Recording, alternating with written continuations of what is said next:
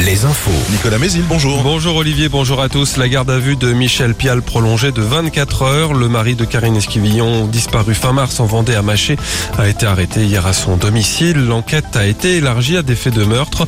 Une perquisition a été menée au domicile du couple en présence du mari qui a toujours infirmé que son épouse était partie volontairement. Deux voitures ont été saisies. Le quinquagénaire est interrogé depuis hier par les enquêteurs à La Roche-sur-Yon pour faire la lumière sur des incohérences dans son récit.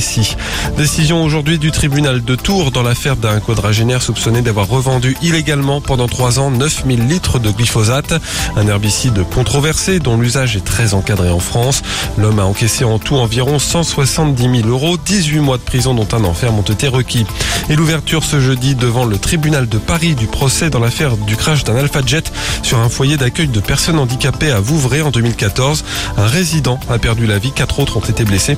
Les deux militaires qui l'appareil s'étaient éjectés. L'un d'eux, l'encadrant de ce vol d'instruction, est poursuivi pour homicide involontaire. Une mobilisation des retraités ce jeudi. Une intersyndicale appelle au rassemblement. Ce matin, place Jean Jaurès à Tours et cet après-midi, euh, place du ralliement à Angers pour demander des hausses plus importantes de leurs pensions. Les députés ont rejeté hier un amendement pour réguler l'installation des médecins sur le territoire. Une mesure proposée par un groupe transpartisan d'élus mené par le député de la Mayenne, Guillaume Garot.